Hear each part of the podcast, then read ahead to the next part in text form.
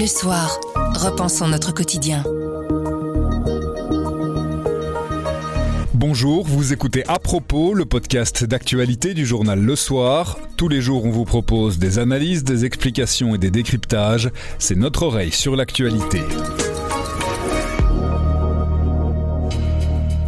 Le prix des pelets a fait presque x3 en un an. On voit pourquoi dans un instant. L'Assemblée générale de l'ONU va commencer à New York. On vous explique à quoi sert cette grand-messe de la diplomatie. Mais avant, peur de ne pas pouvoir payer ses factures, doute quant à l'action des gouvernements. On décrypte les questions d'actualité du grand baromètre Le Soir Ipsos RTL. Nous sommes le lundi 19 septembre. Je m'appelle Pierre Fagnard. À propos, voici l'actualité comme vous l'entendez. Grand angle. Avez-vous peur de ne pas réussir à payer vos factures? Êtes-vous satisfait par les mesures d'aide des gouvernements? Faut-il prolonger les centrales nucléaires?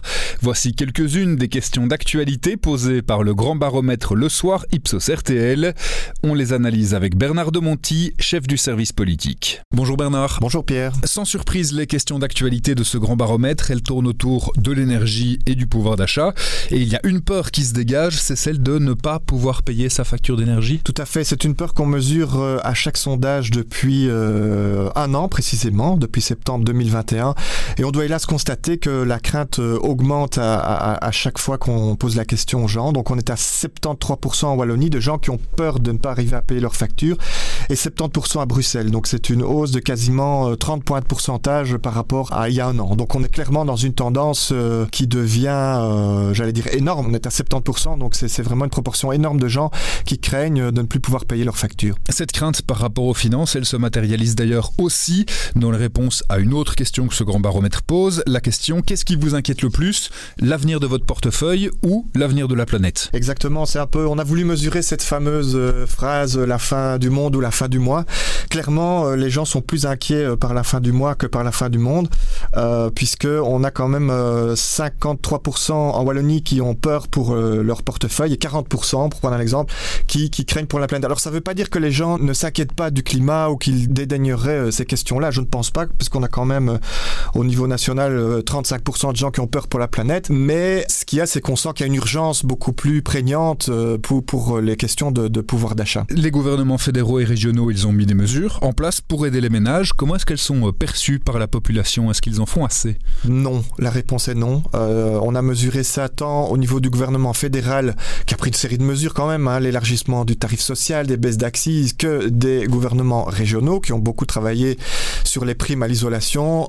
Pour les Belges, c'est clairement pas assez. On a une énorme majorité de gens qui trouvent ça insuffisant ou totalement insuffisant. Donc là, clairement, il y a une demande du, des gens, faites-en davantage pour nous. Et c'est lié aussi aux questions de pouvoir d'achat. Les syndicats annoncent toute une série d'actions pour l'automne. Est-ce qu'ils sont euh, soutenus par la population dans cette dynamique? Oui, par la population francophone. Donc il y a une majorité de gens côté francophone qui sont d'accord avec les mouvements syndicaux qui sont annoncés, qui trouvent qu'effectivement il faut se manifester et même manifester.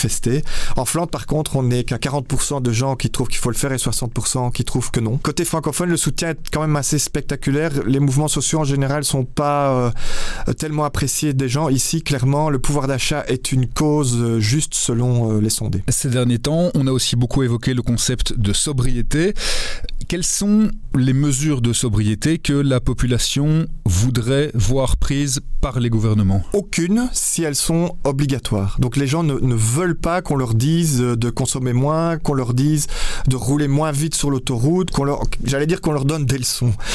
Par contre, ils considèrent que eux, et c'est une autre question du sondage qui est assez intéressante aussi, eux quand on leur demande comment réagissez-vous à la crise, le, premier item qui revient, c'est je consomme moins, je chauffe moins, euh, j'achète moins. Donc clairement, on sent qu'ils font eux-mêmes des efforts, en tout cas qu'ils prétendent le faire. J'ai aucune raison de penser que c'est faux, euh, mais qu'ils ne veulent surtout pas. Ça, c'est peut-être le caractère belge qui aime pas trop l'autorité de manière générale. Ils veulent pas qu'on leur donne des contraintes. Il y a une adaptation des comportements, mais il faut pas que cette adaptation vienne d'en haut. Exactement. Et au niveau des mesures qui sont plébiscitées par les sondés, on parle notamment de, de taxation des surprofits ça, ça fait partie des choses que euh, la population voudrait voir arriver Oui, clairement, toutes les mesures qui consisteraient à, taxer les, plus nantis ou ceux qui ont, qui ont le plus de facilité, c'est clairement ce que la population veut voir arriver en premier. Donc clairement la taxation des surprofits ou une taxe sur le patrimoine, ça c'est quelque chose que les gens veulent voir venir. Mais aussi, ça arrive très haut, le fameux euh, blocage des prix de l'énergie qui est actuellement discuté au niveau européen, qui n'a pas encore abouti, euh, et que la Belgique d'ailleurs, via Alexander De Croo, pousse de toutes ses forces. Ça, euh, les Belges trouvent que c'est une très très bonne idée qu'il faut mettre ça en œuvre. Et on termine avec la question du nucléaire. Le monde politique se déchire sur l'avenir à réserver à nos réacteurs.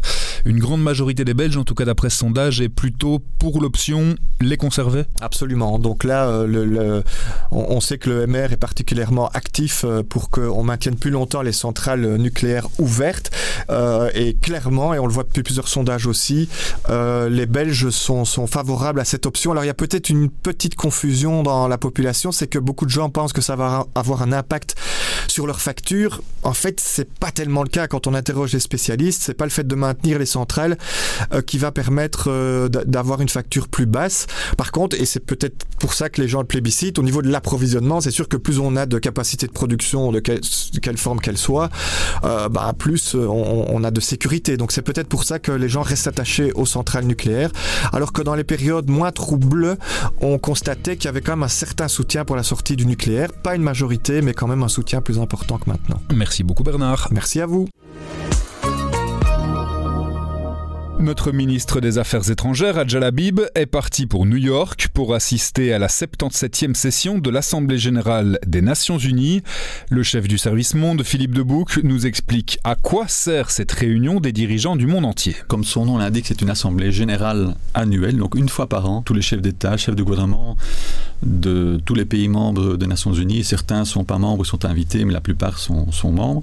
Donc ça fait quand même à peu près 200 États. Et toutes leurs délégations se retrouvent à New York, où il y a le siège des Nations unies pour des réunions, souvent bilatérales, parfois multilatérales, aussi pour des discours. Donc il y a plusieurs discours durant plusieurs jours. Et notre Premier ministre, Alexander De Croo, parlera euh, normalement vendredi après-midi devant l'Assemblée générale des Nations Unies. Donc c'est un moment prestigieux. Cela dit, ces discours sont souvent des discours euh, un peu attendus. Il y a rarement de véritables surprises. Euh, alors oui, il y a eu dans le passé des discours importants. Je pense notamment à Trump qui pour la première fois donnait un discours devant l'Assemblée générale des Nations Unies, c'était assez surprenant. Il y a d'autres chefs d'État qui parfois détonnent un peu, qui font des discours pas très convenus. C'est souvent le Brésil qui commence. C'est un ordre euh, qui existe, une tradition depuis, depuis très longtemps. Et cette année-ci, par contre, ce qui est le plus attendu, ce sera sans doute l'Ukraine. Vous disiez c'est une assemblée qui est essentiellement constituée de réunions bilatérales. Ça veut dire que on ne doit pas s'attendre à de très grande décision, mais que par contre en coulisses, c'est un moment extrêmement important en termes de géopolitique où tout le monde se rencontre, c'est l'occasion de se rencontrer, l'occasion de discuter, mais il n'y aura pas une, grande déclaration à la fin de cette Assemblée générale. Non, il y a toujours euh, une séance de clôture avec une déclaration du président ou de la présidente de l'Assemblée, mais en général, non, c'est plutôt euh, l'occasion annuelle pour tous ces chefs d'État, ces chefs de gouvernement, de se retrouver en tête à tête. Euh, et alors, il faut aussi savoir que ces deux dernières années, ben, donc, il n'y a plus eu d'Assemblée générale physique à, New York et que beaucoup de diplomates disent que c'était vraiment pas l'idéal parce que le, mieux c'est de se croiser dans les couloirs, de discuter autour d'une table, de, se rencontrer. Euh, c'est humain, donc c'est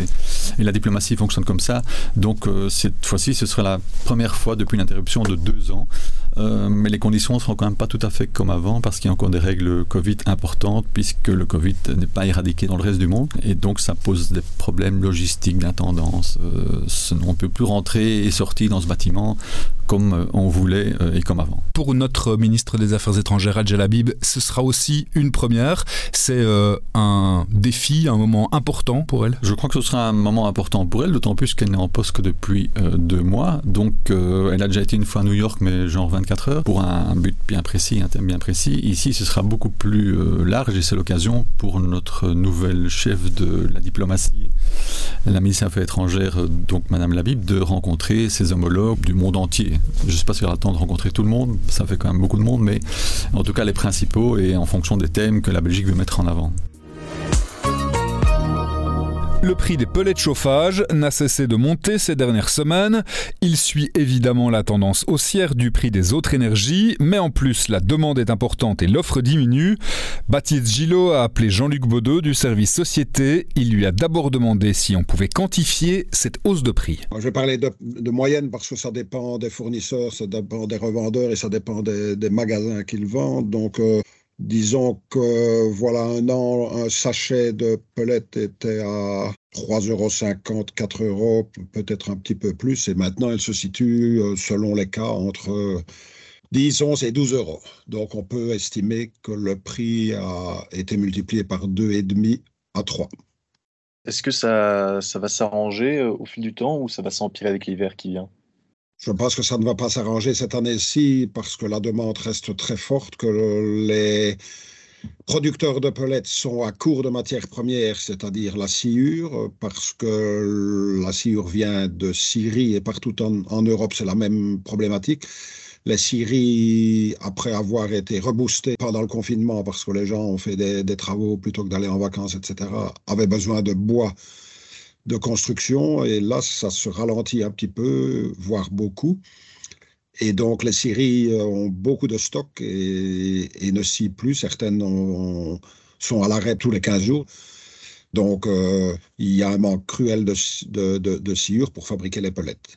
Donc, ça ne va pas s'arranger à, court terme, d'autant plus que la demande est énorme. Il y a beaucoup de gens qui ont aussi euh, investi dans, des poêles à palettes. Donc, donc voilà, pour certains revendeurs, les délais de livraison sont de deux mois.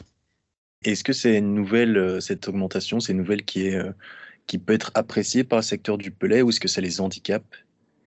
Non, ça, ça handicape tout le monde parce que, voilà, 5-6 ans, le secteur du pellet ne pensait jamais que, que cette matière première de chauffage afficherait des tarifs aussi élevés. Euh, les producteurs me parlaient toujours d'une légère hausse possible, mais qui n'arriverait jamais à des, niveaux tels qu'on les connaît aujourd'hui. Donc ça, c'est un, une estimation sur laquelle ils ne, ils comptaient absolument pas. Et puis, euh, ils, sont, ils sont vraiment ennuyés parce qu'ils ne peuvent répondre que difficilement à leurs clients fidèles. Donc, ils n'acceptent même plus de nouveaux clients. Et donc, c'est problématique avec des délais de livraison allongés et euh, S'ils vendent euh, dans deux mois, ils ne savent pas à quel prix sera le pellet. Donc pour la clientèle, c'est toujours aussi euh, ennuyeux. Donc les, revendeurs sont un peu pris entre deux feux. À propos, c'est fini pour aujourd'hui, mais on revient demain dès 7h. En attendant, abonnez-vous, partagez-nous. Vous nous trouverez sur notre site, notre application et votre plateforme de podcast préférée. À demain!